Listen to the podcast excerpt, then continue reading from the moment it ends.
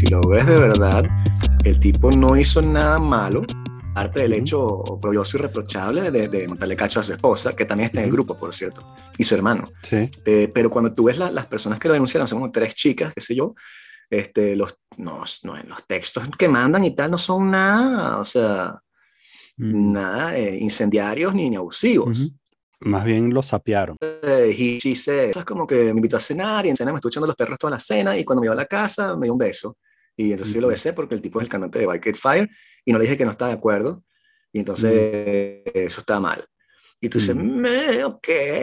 Y entonces es lo que te decía, eso es como la, la, el- la- lo que te está demostrando la nueva dinámica en la cual básicamente eh, si estás en una banda de rock, Si las bandas de rock se crean para eso, entonces. Y no lo puedes hacer, entonces ¿para qué tienes una banda de rock, no?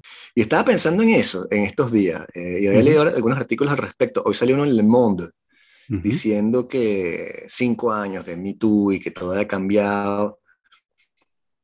Y me Ok. pregunto, eh, y es una pregunta, ¿no? ¿Qué, qué, Ujú. qué es lo que cambió exactamente? Porque la gente que fue como cancelada, cancelada, a menos que sea Harvey Weinstein o, o Bill Cosby, o sea, por ejemplo, Luis C.K., que no querían que volviera, ya volvió. Ujú. Hay gente en la televisión americana que fue mituseada que también volvió. Eh, se supone que hemos entendido como unas nuevas formas de, de expresión entre las parejas en, la, en las relaciones sociales, pero eso no me queda muy claro tampoco. Y lo que sí como que se ha instaurado es el hecho de que si quieres tener una relación, bueno, mejor buscas a la gente en TikTok, en, en cosas de estas, en dating apps, tipo, ¿cómo se llaman? Tinder, este, cosas Ujú. de estas. Porque ahí la gente siempre se pone de acuerdo y está como clara la intención, pero hoy en día parece que no puedes tratar de, abordar a una persona en la calle. Eso es lo único que, que parece que ha cambiado. Pero aparte de eso, y lo que te decía, el hecho de que ahora la- las dinámicas de poder y de opresión y explotación hay que tomarlas en cuenta en las relaciones de pareja. Entonces, si una persona gana mucho más que la otra, a mí me parece que hay problemas. Entonces, eh, esa es la cosa. En el caso de, de, de Win Butler, la cosa es que el tipo tiene como, como nuestra edad y las chamas tienen 25. Pero bueno, Mm. quid de Leonardo DiCaprio, me dirán, ¿no? Sí. O Sí. sea, Bueno, que, entonces, tam- que tampoco está bien visto. claro, pero una cosa es que no esté bien visto y otra cosa es que sea un acoso sexual en el cual la persona tenga que perder su carrera, ¿no? Ujú. Entonces, bueno, me parece que como movimiento, lamentablemente, Este, Eh, A mí me parece que quizás haya un montón de gente que iba a ser abusada y ya no va a ser abusada porque aquellos en las posiciones de poder se cuidan más. ¿tú crees? Mm, Porque creo que, bueno, habría que ver las estadísticas, ¿no? Pero estaba viendo justamente un artículo que, si no me equivoco, decía eso, que las estadísticas de, de- de reportes de abuso y violación, etcétera, no habían bajado. Por lo menos en. UK, que era donde Ujú. la fuente que estaba consultando, no bajaron. Este, las cuestiones de, de agresiones de pareja tampoco han bajado. Entonces, Mm.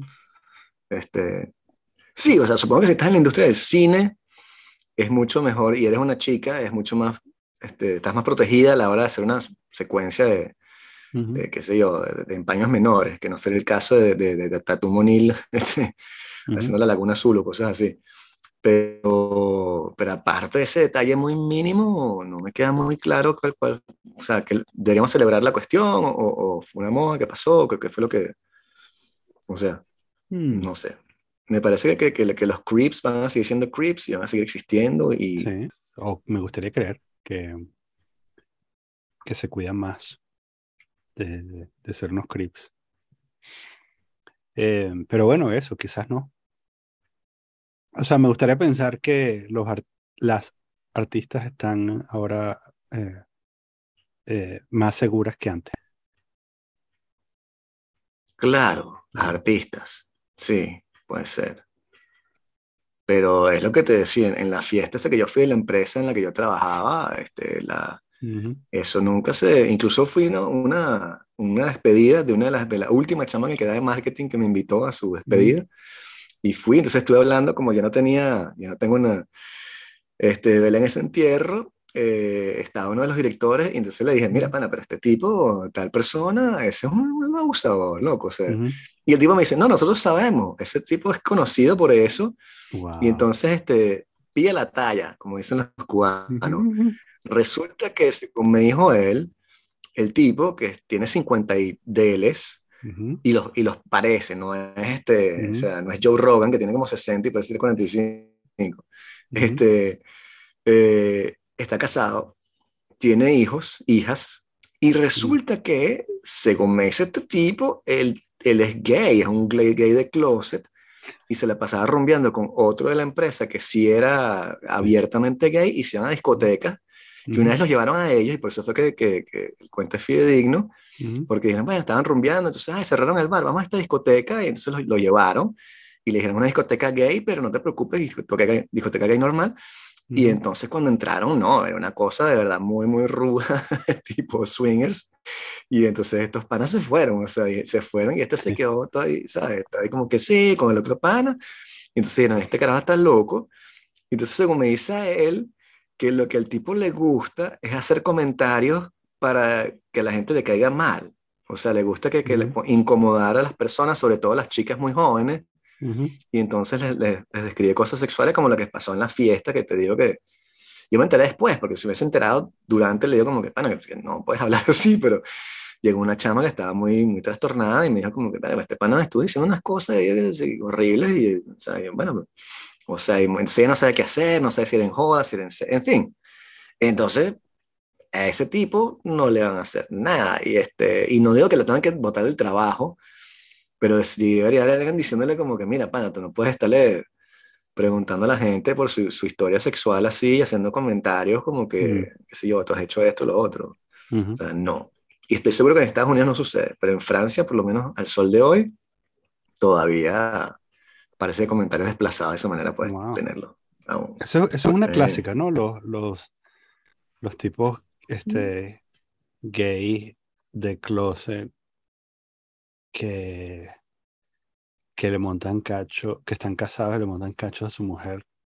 Este, le encanta el sexo anal y tal. Eso es como que de librito, ¿no? Parece, sí.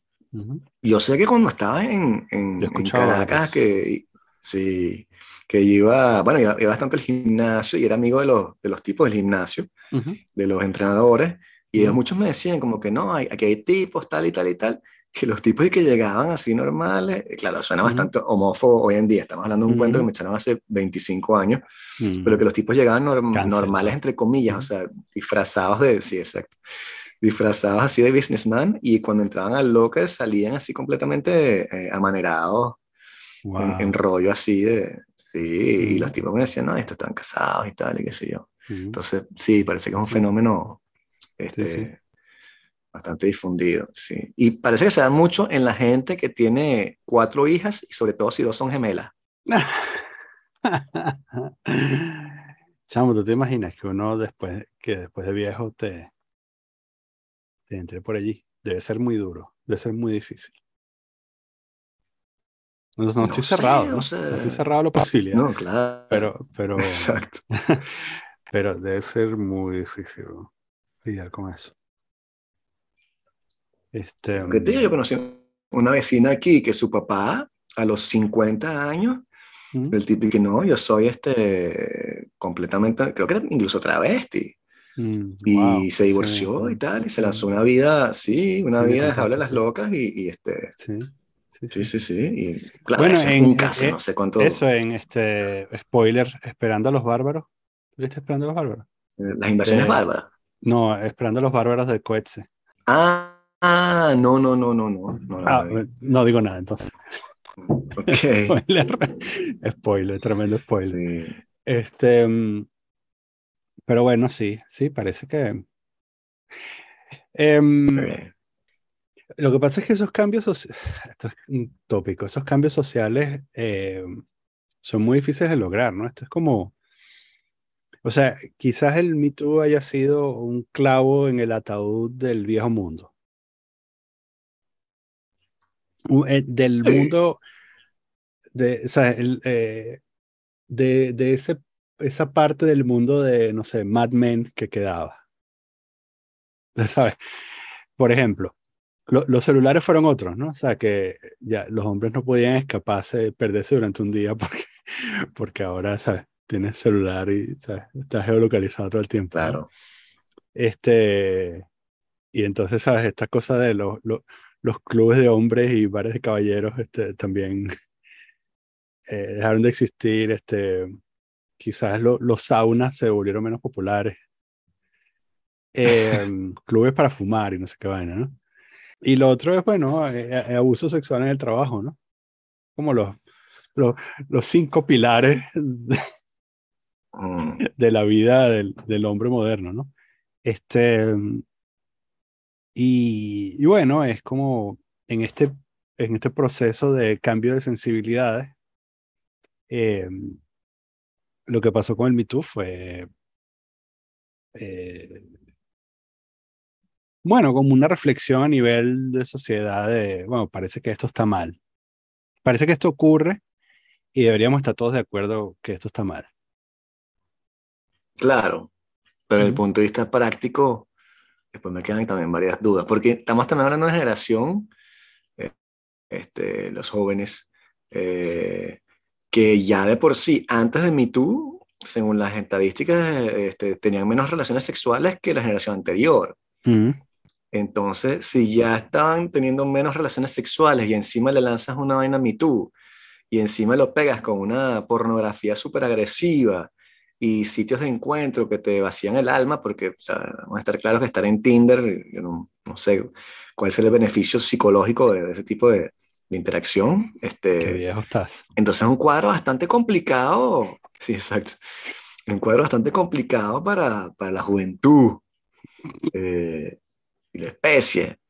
Ujú. Entonces, no sé, me pregunto que, que, cuál que sea la, la- el corolario, pues. Tenía la impresión de que, de que el fenómeno de Me Too era más frecuente con boomers y, y Gen Xers que, que con millennials, salvo algunos casos. O sea, Y por creo eso que los de... millennials están convencidos de que los otros son unos perversos y que deberían morirse todos, ¿no? O sea, eso. E incluso la chama con la que, a la cual yo fui a, a- a su, a, su, su despedida, ella tiene 25, ¿no? Pero son muy amigos. Y entonces ella me dice cosas como que no, este, mi- mis padres y mis abuelos comen demasiada carne y hasta que esa generación maldita no se muera no va a cambiar el mundo, ¿no? Yeah, right. y y entonces, bueno, sí, pero bueno, desde eso que, o sea, estamos hablando de 30 años en los cuales el mundo se acabó y no importa que tus padres no estén. Entonces, bueno, me parece muy, muy extraño este, ese- esa configuración de las cosas.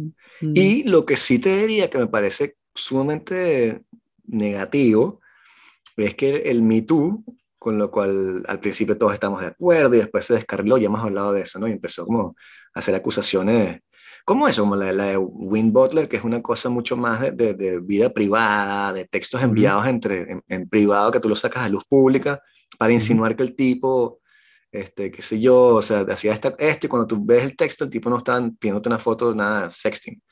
Entonces, cuestiones muy complicadas. Y no solo eso, sino que ahora este, la, la batalla se ha recalibrado hacia la gordofobia, ¿eh?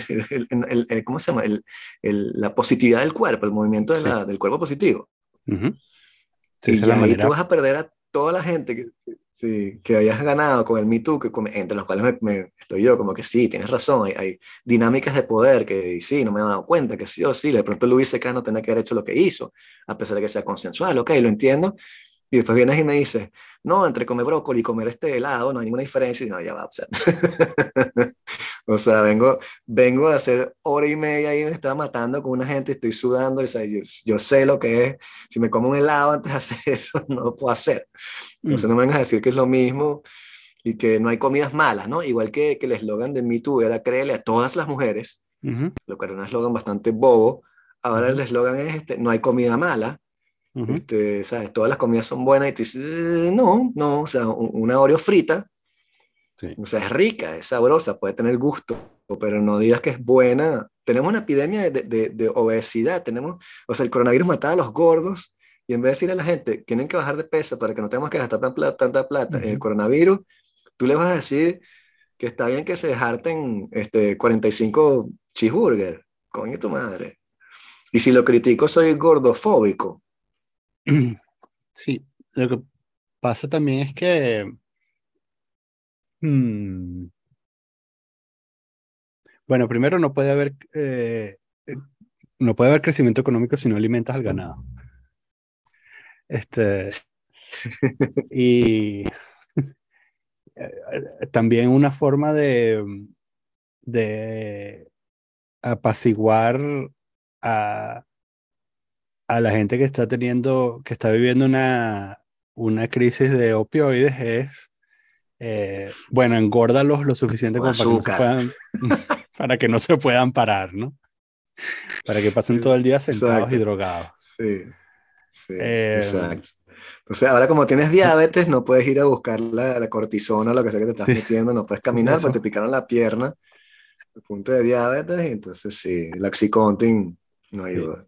No sé, eh, es, bueno, es, yo creo que esa, esa cosa del, de eso que me pasaste del, para poner en contexto, de esta gente que dice que no hay comidas eh, buenas ni malas y, que eh, las comidas malas son una, ¿cómo es? Una expresión del, de la, ¿cómo es que decían? De, de la dominación de, sí, bueno. Esta gente que está tratando de explicar, sí, sí, el marxismo cultural de la comida.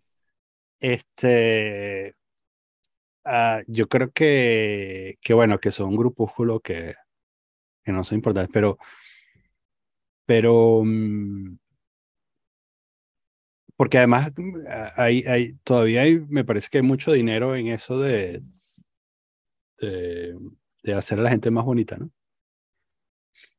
Eh, por cierto, eh, eh, en Related News, ayer vi a, a este pana, mm, se me olvidó cómo se llama, pero bueno, es uno de estos bichos que son, que, que antiguamente estaban en Podemos y después fundaron su propio partido.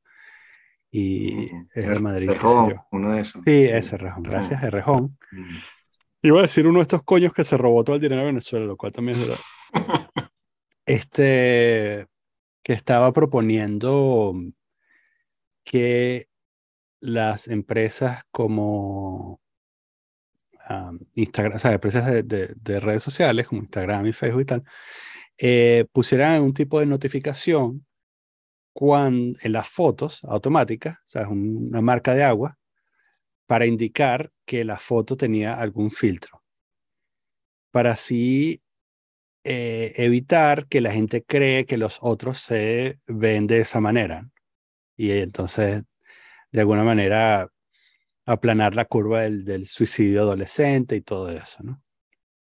Entonces, claro, la mejor manera, la mejor manera, por supuesto, de financiar tu partido es identificar eh, una industria exitosa y luego pensar en cómo le aplicas regulación a eso para extraerle dinero, ¿no?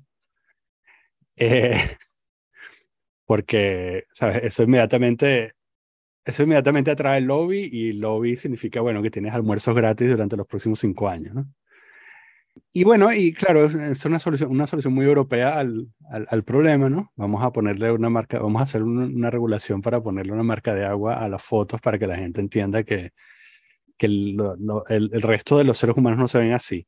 Cuando probablemente la solución sea, ah, este, levanta la cabeza y mira cómo se ve el resto de la gente y date cuenta que no sabe así.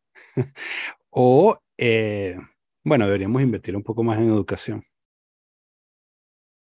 Claro, claro. No, es que lo que yo te digo, eh, porque obviamente uno de los contraargumentos es decir, bueno, pero esos son un poco de locos en TikTok, tú buscaste un video ahí random de una persona diciendo que la gordura es bella y tal y qué sé yo.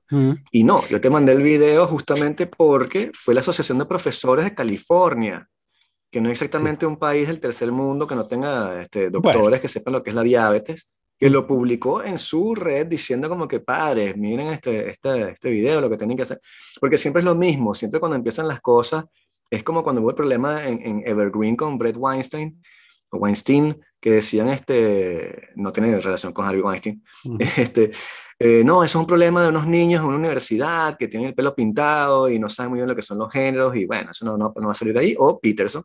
Y cinco años más tarde, este, eso se vierte hacia la sociedad y tienes movimientos como Defund the Police. Entonces, no, Defund the Police son unos chamos ahí todos locos, ¿qué tal? Y después tienes un delegado de Portland diciendo, bueno, agárrense de Chas Chop, que ya también lo comentamos en otros podcasts. Entonces, sí tiene repercusiones en, en, la vida de todos los días y eso es lo que me preocupa, ¿no? Es el hecho de que hay un loco, o sea, videos estúpidos en TikTok o en lo que sea, puedes conseguir un millón. Pero cuando eso permea en la sociedad y tienes una persona, o sea, ¿cómo pasamos de, de Michelle Obama haciendo cursos de fitness y diciéndole a la gente, a los niños que tienen que hacer ejercicio y comer menos azúcar, a una barrabasada en la cual dicen como que, bueno, pero mira, pana, si tú quieres comerte 40 donas, eso está muy bien, o sea, eso no está mal. Este, de pronto no deberías por otras razones, pero no es mal, que no, no, marico, es malo, tienes diabetes, pesas 200 kilos, no puedes ni caminar, no te comas las donas, eso está mal. Cómete una ensalada, o sea, no sé.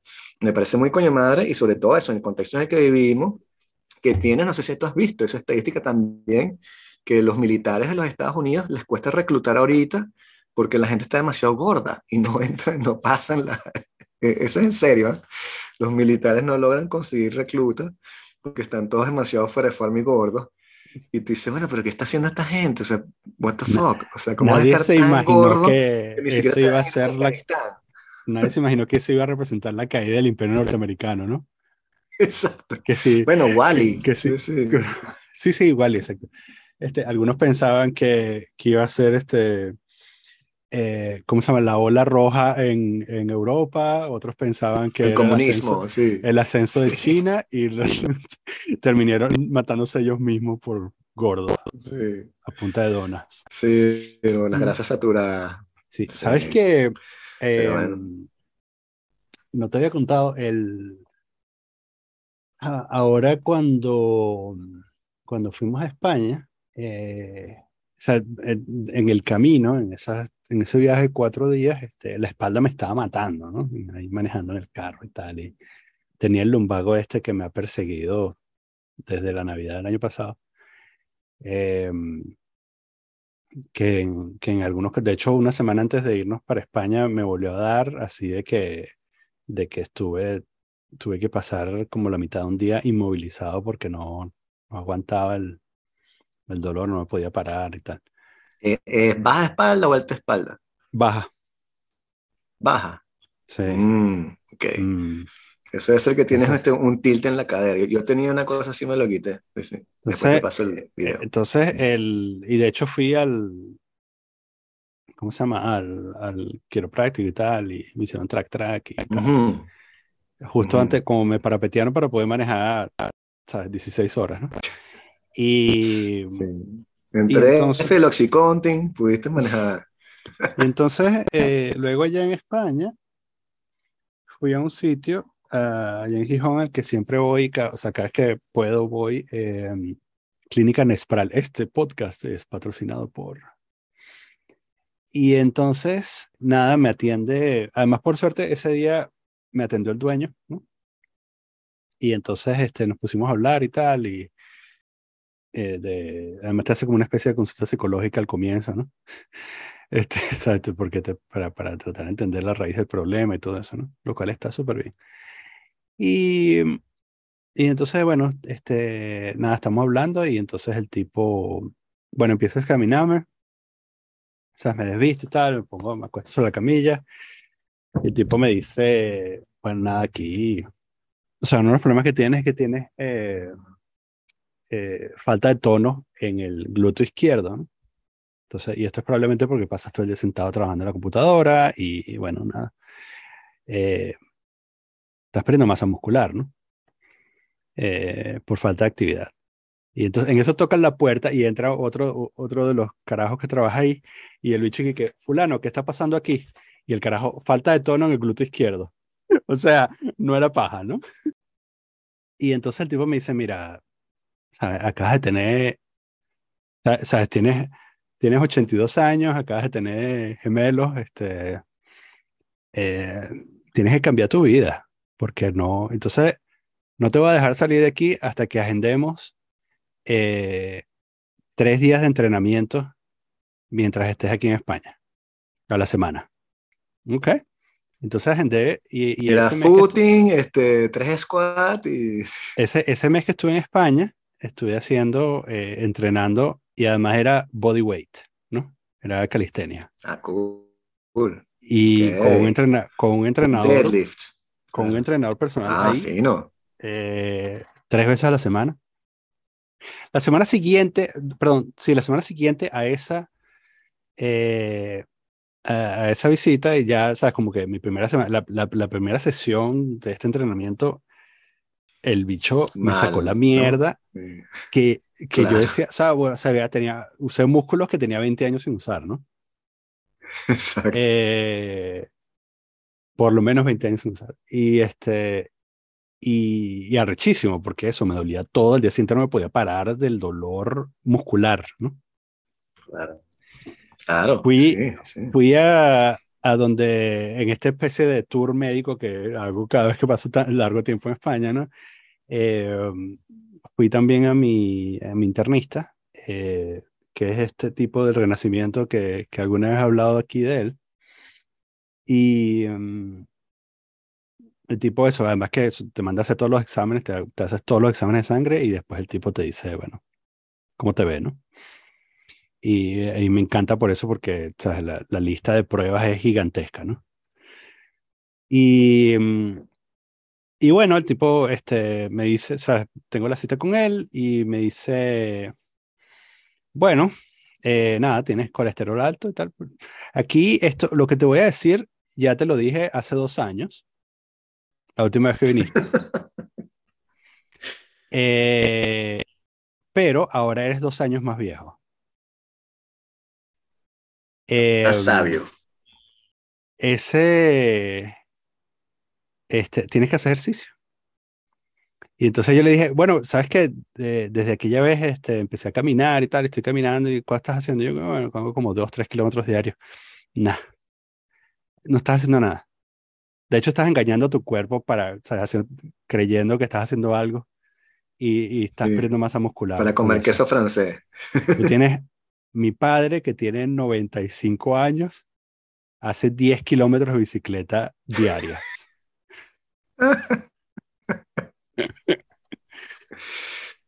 Y el problema está en que si tú sigues como vas, o sea, la, medicina moderna te va a salvar. Y, y tú probablemente vivas un montón de años. El problema está en que no vas a ser autónomo si sigues como vas. Va a llegar un punto en el que te vas a volver una carga para los demás. Y lo peor de todo es que vas a seguir vivo y mentalmente vas a estar súper bien y vas a ser una carga para los demás. Pana.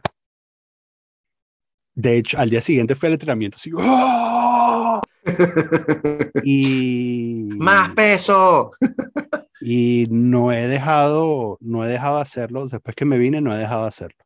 Claro. Entonces tengo ya dos meses, como dos meses y medio, eh, bueno, eso, haciendo calistenia, haciendo, eh, y es, sabes, pura Claro. fuerza, ¿no? Nada de cero, cero aeróbicos, este, puro ejercicio de fuerza, ¿no? Que fue lo que, me- además el tipo me dijo eso, el, el- el internista me dijo, no hagas aeróbico, lo que necesitas es hacer fuerza, pero lo que necesitas es poner, es activar esos músculos, este, y entonces, bueno. Este, me acordado de ti burda, no, no te lo había contado, me acordado de ti burda porque, Mm, mm. es uno de esos temas Ajá. indecentes. Este, tengo además un tío, un tío que se murió hace poco, am, Oh, que pasó los últimos casi 10 años postrado, weón. Es exactamente este, este ejemplo que el doctor me dio, ¿no? Este tipo que, bueno, y Claro. claro, y poco a poco, ¿sabes? Lo que, el problema de estar postrado es que, bueno, tú puedes, cuando, cuando inicias el, el proceso, quizás estás bien mentalmente, pero te vas volviendo loco en el proceso, ¿no? A mi abuela le pasó Claro, también. claro. A mi abuela le pasó, ¿sabes? Cuando quedó postrada, estaba perfecta y la vaina, ¿sabes? Sí. este, por aquello de mens sana, incorpore sano, ¿no? Eh, eh, llega un punto de que, bueno, te vas volviendo loco y te, te vas para el coño y entonces sigues respirando, Ajá. ¿sabes? Tipo, te haces un examen y está to- todo está bien, pero no te puedes mover y estás loco. Oye, Y Sí. entonces, y nada, lo que hay es que esperar la muerte, ¿no? Porque, claro, no, ahí no, tampoco tienes la potestad de decir, este, ahí, este, o sea, es la única, la única que fue tan arrecha, que yo conozco que fue tan arrecha como para decir no más, fue mi otra tía, la que se murió el año pasado, eh, hace dos años, que, sabes, que Sí, le pasó lo mismo. Van tres casos en mi familia sí. eh, que le pasó lo mismo y la caraja dijo, sabes que no va a comer más y que se jodan todos, me voy a morir ya, porque ya lo decidí, ¿no? Pero bueno, entonces, este, bueno, creo que me dieron, ojalá, ojalá me dure, creo que me dieron el susto que necesitaba para, para poder activarme. Sí. He says as he drinks a whiskey. Claro, claro. Ahora me puedo entrar a Sí. después de este whisky. Antes no me podía entrar a coñazos, ahora sí. No, pero, o sea, lo que pasa también es que la gente a veces se, me- se pone en la cabeza como que si voy a hacer ejercicio tengo que hacer como que hora y media, dos horas. No, chamo, a veces como que con la gente haga 15 minutos al día. Sí, sí. Es mejor que hagas 15 minutos a que no hagas nada y vayas en, en tres días más tarde y hagas 45 Mm. minutos de una mariquera ahí. Sí. Pero básicamente eh, hay, hay cuatro ejercicios básicos que son los que te dan fuerza de verdad. Mm. Este, que son el, el deadlift, ¿sabes? Cuando tú estás, Ujú. cuando cargas así tipo pesa este, olímpica, Ujú. este, las paralelas, la, la barra, la barra te da burda de fuerza Sí. también, los squats para Sí. las piernas y el press en banco. Esos son los cuatro que si tú estás en un gimnasio tienes que hacer, o sea, los otros son cosméticos. Ujú. Te puedes reventar haciendo el tríceps, se te pone el brazo grandísimo, parece así Sí. la roca, pero no tienes nada de fuerza, son así Ujú. como un coño. Ujú. Entonces, bueno, esas son las que uno tiene que mantener ahí andando. Sí. Y yo también, o sea, yo, yo siempre he tenido pánico con esas vainas. O sea, yo he reducido mucho mi, cuando desde que volví, reducí drásticamente mi consumo de, de, de alcohol de- y de Mm. todo. O sea, en la semana yo así, o sea, hoy, justo, hoy comí nada más vegetariano, yo voy a hacer un día vegetariano. Comí vegetariano y hago mi dieta Mm. intermitente, o sea, comí a la una de la tarde y ahorita a las nueve y media de la noche. Y ya. Y entonces sí, sí, o sea, yo, yo tengo terror a eso también porque mi papá también estuvo muy mal, o sea, bueno, Ujú. hemos hablado. Y eso me, me da también como una, una cuestión. Claro que dirán algunos como que sí, pero en tu, en tu deporte de jiu-jitsu es probable que te rompas una rodilla, un hombro. Sí, puede ser, puede ser que suceda y después haré otra Claro. cosa. Pero mientras puedas seguirlo haciendo, lo- tienes, que, tienes que hacer algo. O sea, es muy, es muy jodido. Y con la, con la edad lo que te jode más es que pasas más tiempo con los dolores después. Que cuando eras chamo como que te, te dan dolores al día siguiente como media Sí. hora, se te quitó cuando juegas básquet otra vez. Ujú. Chamo, ahora que yo estoy viejo, cuando, cuando Ajá. hicimos la pausa, que después hicimos Kung Fu otra vez, que el Kung Fu Ujú. también tiene posiciones jodidas y complicadas abajo y tal con las piernas, Ujú. Verga, fueron como tres días que dije, no, no me calo esta vaina más, yo voy, yo voy a hacer esta vaina de manera regular, pues no me calo más Sí. tres días, así que te vas a sentar y que, ay, ay, ay, ay, te vas a parar, ay, ay, ay, no, no puede ser. Yo estuve una sí, semana cojeando de la, del dolor, la primera semana estuve No cojeando mal, mal. Eh, y por cierto, todo esto para decir, Perdona. por cierto, que eh, no he vuelto a tener lumbar, o sea, se me quitó todo. Claro, no me extraño, pues sí. Sí, qué bien, qué bien. Es que es eso, es falta de, de- de- tonicidad. Porque uno se Ujú. acostumbra, el cuerpo es muy truculento, chon, uno se da Ujú. cuenta, pero este, por eso cuando, cuando haces artes marciales que te obligan a estar en esta postura y tú dices, coño, no puedo poner los pies así, no los puedes poner así porque los tienes mal puestos y tú te acostumbraste a compensar y estás echando para acá. No, haz lo que el tipo te está diciendo y te vas a dar cuenta que, que te el cuerpo como tienes que tenerlo Mm. en, en principio. Pero sí, sí, hay que, hay que cuidarse. Después este podcast está sponsorizado por este Better Health. Sí, Sí. Pero nada, en otro orden de ideas te iba a comentar la, el, el, el takeover de los oligarcas que nos están controlando cada vez más y quitando espacios públicos a la pobre gente trabajadora como Ok. tú y a la gente que no trabaja Ujú. pero quiere trabajar como yo. Ajá. Ok, ok. Y me estoy refiriendo a, a- a dos eventos. El, el primero fue el más chocante para mí y me extraña que la gente no haya eh, hablado más del tema. Claro que no, no están metidos en la cuestión, pero en el fin de semana pasado hubo un evento de MMA, es decir, artes marciales mixtas, Eh, de la UFC, que es la organización más grande, la que todo el mundo conoce en Estados Unidos, etc. Y, este, y eso se hace siempre como en, un- en un estadio grande, la gente compra entradas, hay un público. Durante el COVID se hizo sin personas, lo hacían un- una, fue uno de los pocos deportes que no cerró. Y Ujú. lo hacían una cosa, tienen ellos en, en Nevada, que se llama Apex Arena, que es chiquitico y tal, y qué sé yo. Y estaban 10 personas ahí. Y entonces eh, había una pelea, que era una pelea normal, en un estadio y tal, que la gente iba a ir, y este, Mark Zuckerberg eh, privatizó el evento. Y no solo lo privatizó, sino que sacó a los reporteros, los reporteros que normalmente están en el evento viendo la pelea y tomando mm. nota, el tipo lo sacó, o sea, no estaban los reporteros, no había nadie, estaba solo Mark Zuckerberg y su familia, porque el tipo le dio la gana de, comprarse el evento, y entonces le preguntaron al, gerente, que, es un tipo ah, odioso e insoportable, se llama Dana White, que es amigo de Trump, que porque había hecho ese tipo, no, nosotros no vendimos la vaina a Mark Zuckerberg, pero sí, pero es el único huevón que está aquí, no hay más nadie en la vaina, obviamente, no, no, no, esto no tiene nada que ver. Y entonces, bueno, este, por un lado, te imaginas, o sea, me parece, eh, no sé, no sé cómo la gente está interseccional, no sé qué mierda de, opresión, no se dan cuenta que tienes un multibillonario oligarca del tech viendo una gente caerse a coñazo que le están pagando 5 mil dólares, bueno, porque eso es lo que pagan. La UFC paga 5 mil dólares a muchas de esas personas que pelearon ese día. O sea, el nivel de explotación para entretener a este mariquito del coño es ridículo. Y, y era, era, tragicómico, porque tú ves el evento, entonces Zuckerberg, que hace artes marciales, este, él estuvo en un podcast en el cual él dijo, no, yo hago este, MMA, estoy en tren y vaina. Y le preguntaron, sí, bueno, pero sé, o sea, ¿cuánto tiempo tienes haciendo, ah, qué pingo, cuánto tiempo tienes haciendo jiu-jitsu y MMA? Y el tipo dijo, 10 meses. Eh, ¿Cómo que 10 meses? Sí, no, durante la pandemia no podemos hacer mm. nada, entonces traje un tipo, mm. me puse ese MMA y desde ahí hago, hago MMA. Y está muy bien, o sea, ¿por qué no? ¿Entiendes? Yo soy el primero que le decía a todo el mundo que haga jiu-jitsu. Pero si yo tuviese, mira, yo tengo años, yo tengo 10 años haciendo kung fu y dos años haciendo jiu-jitsu y yo no iría a un podcast así que yo soy artista marcial, ¿entiendes? Eso no, yo como que, bueno, cuando tengo chance yo voy a entrenar con los muchachos, pero no, o sea, entonces el tipo tiene 10 meses haciendo este, MMA, privatiza el evento y se lleva a la esposa. Entonces tú veías las peleas y estaba Mark Zuckerberg, así que ¡yay! Así, con el puño en el aire y al lado estaba la esposa, cada vez más horrorizada ante lo que es uno de los deportes, sino el más violento del mundo, y viendo a los tipos partirse la cara y la sangre saliendo por todos lados, y la tipa estaba así con cara de horror, y tú decías, ¿pero qué es este espectáculo bajo que estoy? ¿Por qué? Y los pobres peleadores, que a ellos también les gusta que, haya público, ¿sabes? Que dicen, dale, Daniel, adelante, pégale, qué sé yo. Y hay nada más un huevón con una voz estridente, flautada y que sí. qué ridículo. Mm. Pero... Y esa es la mm. nueva tendencia.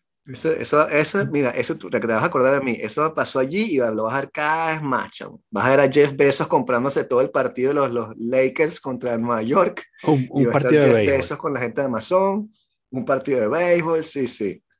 Sí, este, de los Mariners. Sí. Y encima que es completamente, o sea, tienes una comisión que regula el deporte, o sea, es complicado desde el punto de vista legal, tú no puedes o sea, ¿cómo la comisión va a decir que eso está bien que hagan eso? No, no, no. Claro, la comisión la controla Dana White, que el tipo ese, por eso que en béisbol no lo vas a hacer, ni en fútbol, porque el fútbol, el PSG no puede venir y comprar, dice, vamos a jugar contra el Rennes solo, sí, bueno, está la liga de fútbol francesa te dice, si no puedes hacer eso, te sales fuera. Pero está en reglamento, si tienes la plata, o sea, si yo voy y compro, no. yo compro 70 mil entradas. Eh, no, no, ahora te dejan comprar 70 mil entradas, y, este, y el partido no sería válido. Yo no creo que tú, si tú haces un partido a puertas cerradas, si tú cierras el partido y es nada más Brooklyn contra Los Ángeles, la NBA va a decir, no, esa no cuenta. Es como, o sea, dicho de otra manera, o sea, además si alguien, uh, si alguien puede controlar bots, es Mark Zuckerberg. Eh, si, si pones a 70 mil bots a comprar una entrada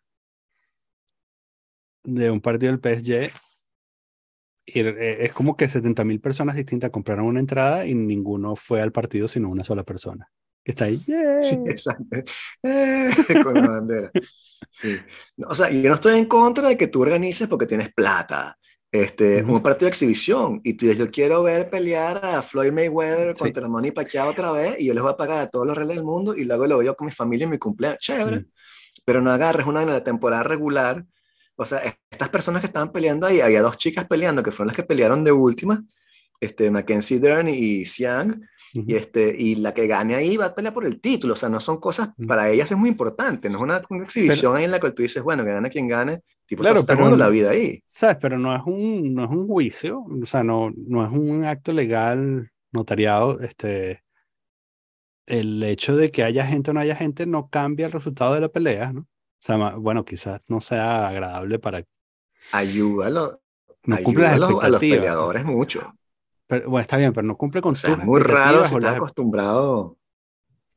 Con las expectativas de los peleadores, pero... O sea, ¿cuál es el problema? El problema es que tienes este, a estas personas multimillonarias que quieren disfrutar de un deporte como todos nosotros y como no quieren estar con la plebe, deciden apartarse de, nosotros y en vez de simplemente agarrar un sitio VIP, como puede hacer en el Parque de los, de los Príncipes para ver al PSG, tú te compras una vaina VIP, esa vaina vale como 10 mil euros, creo. Te compras el vaina VIP y te pones ahí con tus panas y ves tu vaina de arriba. No, yo quiero estar al lado de la cancha allá abajo, al lado de Messi, y no quiero que haya más nadie alrededor, porque ustedes son todos unos pelabolas, y, este, y si no están contentos, vayan a comer torta. Y todos sabemos cómo termine eso, ¿no? Claro, sí, bueno, eh, ok, ok, ok, ok, pero, pero al final, o sea, pareciera ser que, este, o sea, lo, lo que te molesta es que los demás tengan plata. No, lo que me molesta es que tú tengas plata y quieras compartir una experiencia de, entre comillas, pueblo, sin ser parte del pueblo y sin estar con el pueblo. Tú puedes venir con nosotros, no hay pedazo, pero siéntate aquí con nosotros. O sea, paga tus vigilantes, paga tu seguridad y te sientas como todo el mundo. Esos partidos, chamo, en la, la, la, UFC la ve todo el mundo. O sea, hay a Marky Mark, que es de fan de esa vaina, Greg Hardy, en la pila de gente que va y no pasa nada. Tú pagas tu seguridad y estás, siéntate donde te da gana. Hay sitios ah. VIP. No tienes que privatizar el evento y decir como que estoy yo con mi familia nada más. O sea, no sea huevón, o sea. O eso, hazlo venir para tu casa. Tú ves que tienes una, vaina ahí de entrenamiento de MMA, de pagar a los carajos, te están súper contentos, no, no ganan nada. Tú le das 100 mil euros a esos carajos, los que van y pelean en, frente a ti en, tu salón. No, no, es lo mismo. No es lo mismo desde el punto de vista de. Desde el punto de vista de. de demostrar tu poder adquisitivo. flex. el, sí, exacto. El, flex no es lo mismo que tú, o sea, compres, cierres un estadio en un partido de liga oficial que. Em, claro, sí, bueno, sabes, everybody hates a tourist, pero aparte de eso, eh, em, pareciera, pareciera que te estás quejando de, de, que, de que ellos tienen plata y hacen cosas de, de, la gente que tiene plata. O sea, creo que no puedes tener el chivo y el mecate. Ajá, ok. Es como el otro ejemplo. tienes, tienes, que estar, tienes que estar eh, condenado a volverte un paria porque tú decidiste explotar a la gente y este, cambiar para siempre el destino de la humanidad y construir un mundo horrible. Y entonces solo por eso, ahora tienes que convertirte en un paria y nunca jamás vas a poder ir a un... nunca más jamás vas a poder cerrar un estadio como hace la gente normal. Eso, eso es lo que tú quieres hacer con tu vida. Buenísimo, pana. Ojalá te vaya bien y hagas toda la plata del mundo. Pero el UFC se ve aquí con nosotros. Tú puedes verlo, ven a verlo con nosotros, no hay ningún problema, nadie te va a decir nada, ven con nosotros. Trump, Trump ha ido a ver el UFC, Trump no cerró la vaina para ver el UFC. Entonces tú dices, ¿quién coño? O sea, es igual que lo que te decía, el otro ejemplo que te, que te daba, que era que están poniendo, pusieron aquí, ahora no sé si eran en otras partes del mundo, creo que sí, en, la, en los festivales, o sea, un festival de rock. Tú cuando piensas en un festival de rock, o bueno, cualquier música, tú lo que estás pensando es que son varios días, tú vas, te quedas en la carpa, estás ahí en chola, con tus cholas y tu cuestión, eh, te tomas la cerveza, vas paseando, ves los diferentes grupos, eh, está el poco de gente, tú saltas con ellos o no, en fin. Y entonces resulta que pusieron ahora lo que llaman el, el Golden Pit, que es un rectángulo aislado en el medio de la olla, por lo menos el Rock and Zen lo hicieron así, para que la gente que tiene más plata pudiese estar en la olla sin estar en la olla. Entonces como que, papa, pero ya vas. O, estás en la olla o no estás en la olla, pero tú no puedes... ¿Qué es eso, weón? O sea... Y entonces tú veas cosas como el grupo Idols, que es de post-punk, que me encanta, es muy bueno, pero esa vaina es heavy, eso es cabilla. Entonces tú te vas a meter allí donde no hay nadie porque no quieres que la gente te salte encima. Huevón, ponte más atrás como nosotros cuando yo voy con mi esposa, que no quiere que le, le brinquen encima, nos ponemos atrás y vemos la vaina de atrás. No nos ponemos en la olla, pero no decir, mira, ¿sabes qué? Vamos a pagar más para que no estemos los dos solos como unos huevones en la olla. y te venden champaña. Tú estás viendo idols en un rectángulo. Solo. champaña, sí. Fuck, weón, o sea, no. o sea, Y Sí, para el grupo también, el grupo está tocando así, se voltea y hay toda una vaina vacía porque nadie se metió en el Golden Pit, porque esa mierda nadie la quería hacer, o sea, había como tres pelagatos. Entonces el grupo está tocando así, ¡eh! ¿Dónde estamos, París? Y voltea y una vaina de 40 metros que Claro. está descampada ahí con cuatro carajos en el medio, vestidos con chemises de Sí. Lacoste y vaina. Coño, tu madre. yo, yo, he ido, yo he ido a más de un concierto en donde el VIP está justo enfrente de la tarima. Eh, no he estado en ese VIP, pero los he visto, ¿no? Los he visto de los bleachers.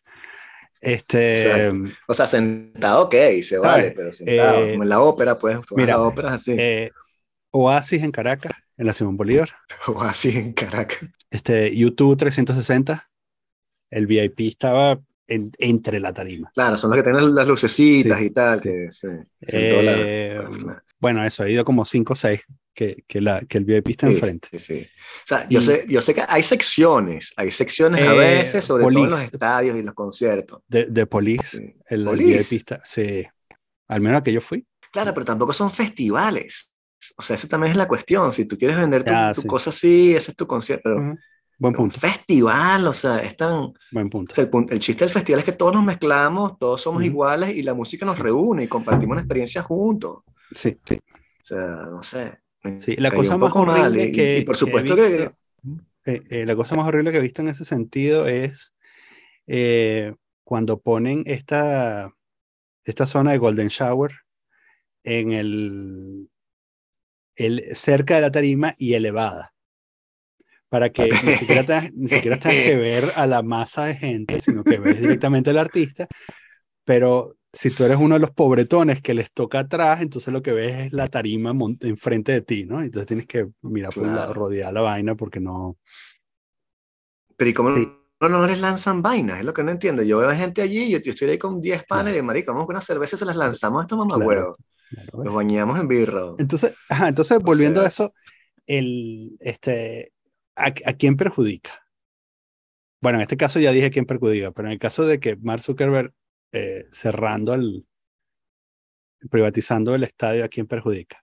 Al espectáculo. Bueno, al, al- al deporte de por sí, a los deportistas, que los están Pero porque es un también. porque espectáculo menor y tal, porque los, los tipos no dan lo mejor de sí porque no, no, no tienen al, al público upándolos. Sí, sí, sí, Mm. todos han de- declarado eso y tenemos la, la- la pandemia, tú ves las peleas en la pandemia, no era lo mismo, o sea, Mm. no es la misma relación, Mm. eh, es muy particular.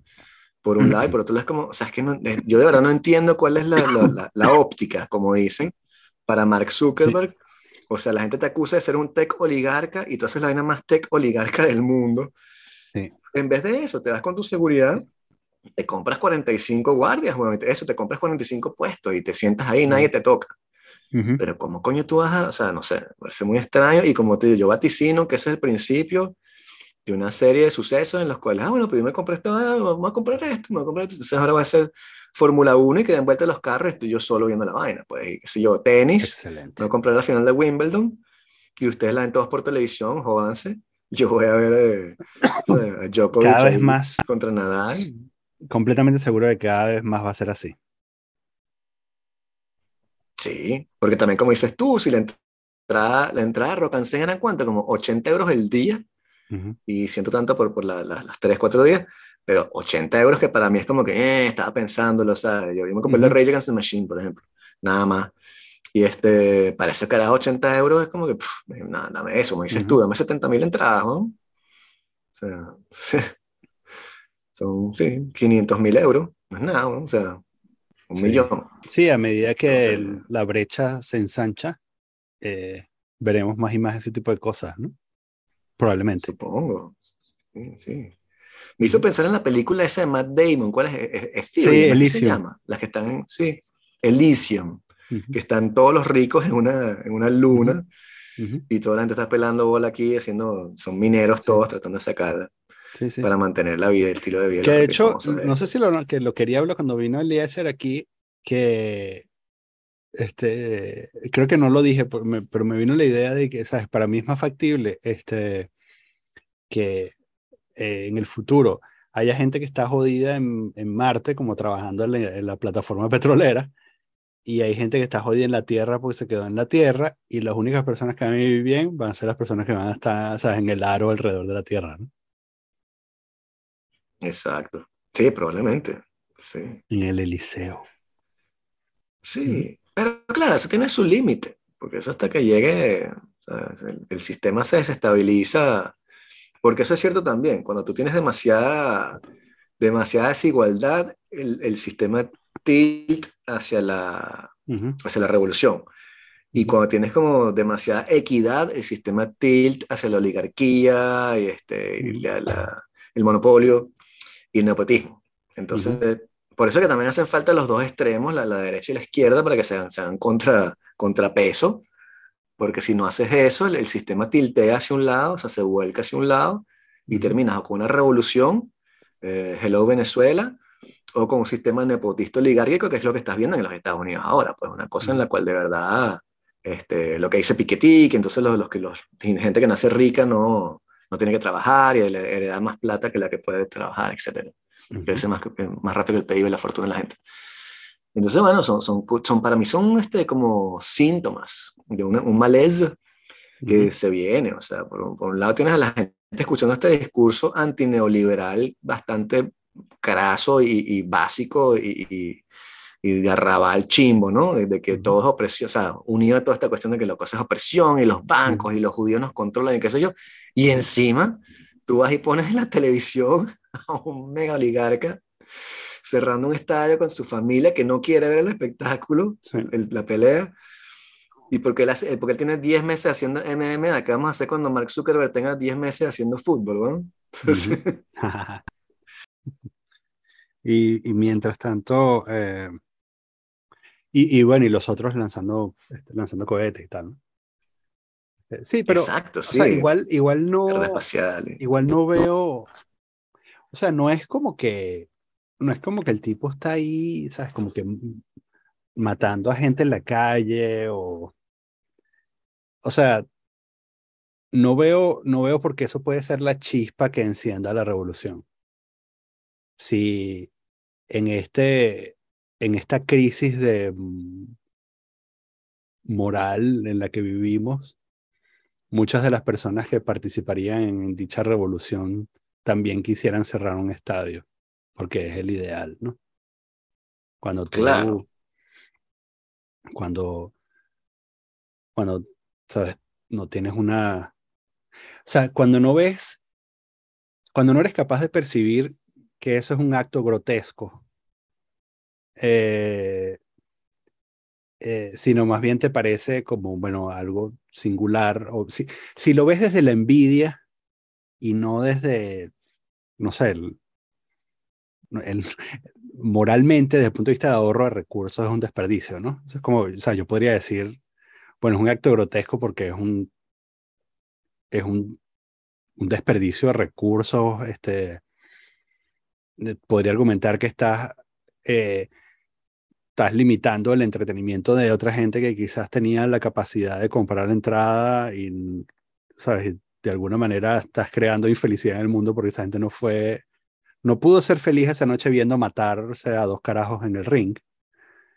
Eh, pero, pero si no ves eso, sino que lo ves de la envidia, eh, oh, la envidia puede, por supuesto que la envidia puede encender revoluciones, ¿no? Y puede mantenerlas durante unos años, pero, pero son revoluciones que están condenadas al fracaso, ¿no? Que bueno, creo que no es el tema que estamos discutiendo. Claro, pero son, ¿no? No, pero, pero son revoluciones espantosas y le estás dando, mm. este, le estás echando gasolina al fuego de gente como Melanchón, ¿entiendes? O la, mm. o la gente esa de la izquierda española de la que tú estás hablando tú, rancia, ¿no? Y eso es, lo, eso es lo más triste de todo, que entonces después llegas tú con un discurso ponderado y te van a decir, sí, pero mira a Mark Zuckerberg y tal, que gana tantos billones y el, el pobre carajo dentro de las aulas que no se coñazo le está pagando 5 mil. ¡Qué bola! Vamos a matar lo que dices tú y tú dices, ah, es que es más complicado que eso, hay que desconstruir. Nadie te escucha. Sí, sí. Entonces, eso es lo que me, me, parece, o sea, porque, porque eh, es muy fácil decir como que, ¿sabes qué? Eso es una bofetada al pueblo, porque y ahí todo lo que la gente va a retener, bofetada al pueblo, me gustó, vamos a votar por Vicente. que dice Vicente, y ya, eso es todo lo que tengo que hacer. Claro. Profetar, haces t-shirts, profetar al pueblo, y ya. Dentro de una semana están linchando a Mark Zuckerberg. En cambio, si vienes a explicar que no, porque entonces el tipo tiene derecho, porque... Eh, y eso es lo que no, yo lo que no entiendo es, lo que creo es que el tipo está rodeado de tantos yes men que nadie le dijo como que, wow, pana, esto, esto es una mala idea, igual que no le dijeron que era una mala idea hacer la presentación esa de Meta, era, que le hizo en Puerto Rico durante el huracán. Este, ¿sabes? Después del huracán que hizo una presentación virtual, una que nadie dijo como que, wait, esto es, que, what? No, no vamos a hacer esto.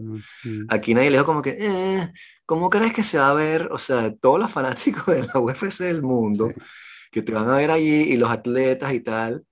Este, bueno, lo que hemos dicho que, que, que, eso en el final, este, e, e, esas, e, esas grandes compañías de tecnología son también un gran vertedero de, de recursos porque, porque esencialmente viven en una burbuja, ¿no? Separados del resto de la humanidad. Sí. Eh, sí, sí, sí, claro. Desde que a alguien se le ocurrió que estaba bien darle uh, rienda suelta a los Asperger y, mm,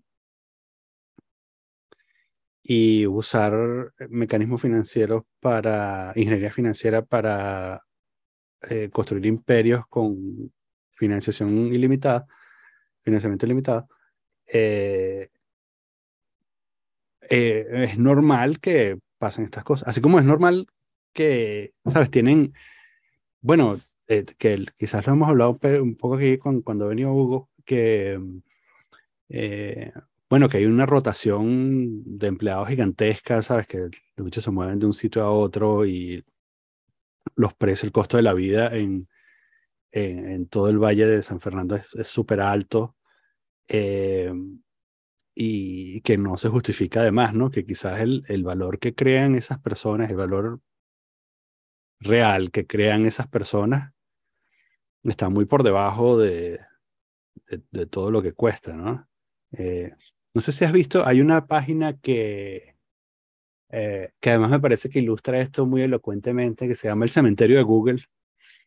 Y, es de, y tiene una recopilación de todos los productos de Google, todos los productos que Google ha creado y luego ha matado, ¿no?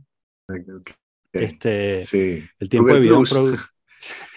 Por ejemplo, eh, y acaban de matar uno que se llama Stadia, que, que me parece una buena idea, que era como una, era como una especie de streaming de, de videojuegos, ¿no? Entonces tú, tú alquilabas este, una, una consola de, de alta potencia para jugar videojuegos. Me pareció una buena idea, pero bueno, no funcionó. Y, y eh, el tiempo de vida de un producto de Google son alrededor de cuatro años antes que lo maten. Entonces viven estos ciclos de que inventan algo nuevo, lo promocionan y lo matan a los cuatro años. Y entonces la cantidad de recursos que se consumen en ese, y además son cientos de productos, cientos. Entonces, ¿sabes? Tienes a miles de personas o decenas de miles de personas eh, gastando todos estos recursos en este proceso de creación de productos, eh, creación y promoción de productos para luego matarlos, ¿no? Tienes además, y bueno, sin hablar del el goodwill del público en general que quemas al matar un producto, o sea, si te convences de usar algo y después dices, no, mira, esto, bueno, era gratis, así que lo vamos a matar la semana que viene. Este, la cantidad de, no sé, decepción desde el punto de vista moral está mal, ¿no? También, ¿no? Por la cantidad de decepción que generas y por la cantidad de tiempo perdido para la gente normal, ¿no? Cuando tú dices, no, tenemos un nuevo producto, ah, voy a usar este producto de Google y después lo matan a los cuatro años y dices, ¿y ahora qué hago, no? Con lo que hice yo aquí. Eh, pero bueno, lo que, lo que más me impresiona a mí es eso, ¿no? Que son cientos de productos, quién sabe cuántos decenas de miles de millones de dólares se, se quemaron allí, que además que son decenas de millones de millones de dólares que salieron de la nada y después se virtieron en la nada, ¿no? Bueno, se virtieron en la economía, arguably se virtieron en la economía de, de San Francisco, pero no, no me queda claro, ¿no?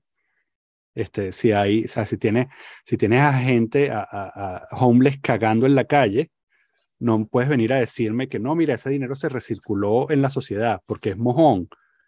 Es mojón que, que o sea, si tienes a por ser Aquí, aquí no hay por dioseros cagando en la calle, ¿no? Entonces, y, tampoco hay billonarios, o sea, no, tampoco hay 50 billonarios, ¿no? bueno, quizás sí. Pero el, el, el, punto es que eh, todo ese dinero se, se usa, se quema. Eh, han podido, ¿sabes? De la misma manera como mataron esos productos en cuatro años, han podido decir, mira, tenemos esta cantidad de dinero y vamos a sacar de la pobreza a este país. un montón de gente va a decir, esa no es la manera como se saca de la pobreza a un país, porque no les estás enseñando a construir algo o, mm. ¿sabes? Eso es una pobreza. Enséñala a pescar. Eso es una riqueza pasajera, estás, estás causando más daño que bien. Sí, estoy de acuerdo, pero entre agarrar ese dinero y quemarlo en una hoguera y agarrar ese dinero y, bueno, darle un instante de felicidad a las personas. Pero que sí, sí, pero es que amén de, de, eso con lo que estoy completamente de acuerdo, es como la... la... O sea, no, no, puede ser que estés tan desconectado del mundo. O, obviamente está... Creo que eso justamente denota esa desconexión del mundo que sufre esta gente, mm. que está en una cuestión tan insular y tan separado, que entonces después dicen, este, ah, no, pero ahora yo quiero ir a, a Rock and como todo el mundo, pero no quiero estar en, la olla con todo el mundo, quiero un espacio para mí solo. Como que no, loco, o sea, puedes ir a Rock and no pasa nada, o sea, tú eres, no, pues como ir yo con Rock and yo soy el dueño de no sé qué vaina de, tech, yo no puedo ir para allá, yo no puedo ir para lo de yo no soy cualquier huevón, yo no estoy con la gente, porque estás tan alienado y tan separado y este, tan, tan hueco por dentro, porque francamente es eso, o sea, como, no sé, a mí no me parece tan divertido esa vida soñada de, de, de estar moviendo en helicóptero y no ver a nadie, sino puros sirvientes y, este, estar en hoteles de lujo y, estar completamente mm. separado de la sociedad, no me, no me lleva nada la atención, te digo.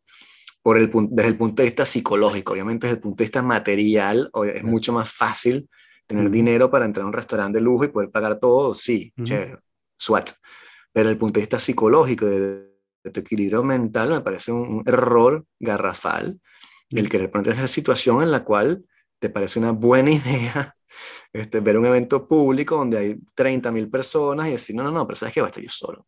¿Cuánto, cuánto es? Y, te parece una buena idea y no, te, no digas como que ya, pero porque todo está, me llama el psicólogo para ver por qué coño yo creo que soy el, el príncipe de, de, esto, porque como dices tú, dentro de todo, ok, Facebook es chévere y todo, pero o sea, él, él, no inventó la cura del cáncer, él no inventó el, el, láser punto de diamante, él no inventó, o sea, inventó una pieza de red social que le pudrió a la gente un poco de gente y después lo que hizo fue comprarse todas las empresas que estaban subiendo y integrarla y sí, es lo que hacen todo y ese es el juego, bla, bla, bla. Pero lo que estoy diciendo es que socialmente hablando, no es el carajo que inventó el, motor de, de, inyección de, o qué sé yo, ¿me entiendes? Entonces hay algo muy malo, muy, muy, muy desfasado en estas sociedades de estos financiera, financista, basada todo en el valor de las propiedades y las acciones, y que creamos estos, estos reyesitos que después tienen esas conductas del niño mimado, porque francamente es eso, o sea, grow up, o sea, que fucking, ¿qué estás haciendo? Pero bueno, sí, ya pronto, y Elon Musk se comprará, no sé, este, la NFL, como dices tú, y el otro se comprará otra vaina, entonces tendremos, como era antes en Venezuela, ¿no? Yo me acuerdo en Venezuela cuando empezó el básquet, que no era privado, sino que era, o sea, estaba privado por manos de empresas, y tenías Deportivo Pepe Ganga contra Quintas Leonor no sé qué mierda, o sea, no, eso de, de, Panteras y eso, no, yo, me, yo me acuerdo de la época antes de esa, porque yo siempre jugué básquet cuando era chamo, y yo me acuerdo de Deportivo Pepe Ganga, no estoy inventando el nombre, es un nombre de un equipo de básquet que lo tenía de cara Pepe Ganga, era su equipo de básquet. Entonces, en el futuro será eso, ¿no? O sea, los Nets de Amazon contra los Lakers de Facebook. Este, sí. Bueno, bien. Y cuando la gente salga con, los pitchforks ahí y las, las, antorchas a quemar a todo el mundo vivo, van a decir, eh, pero ¿por qué me ¿Qué está pasando? Ok, voy a pagar impuestos. Too late.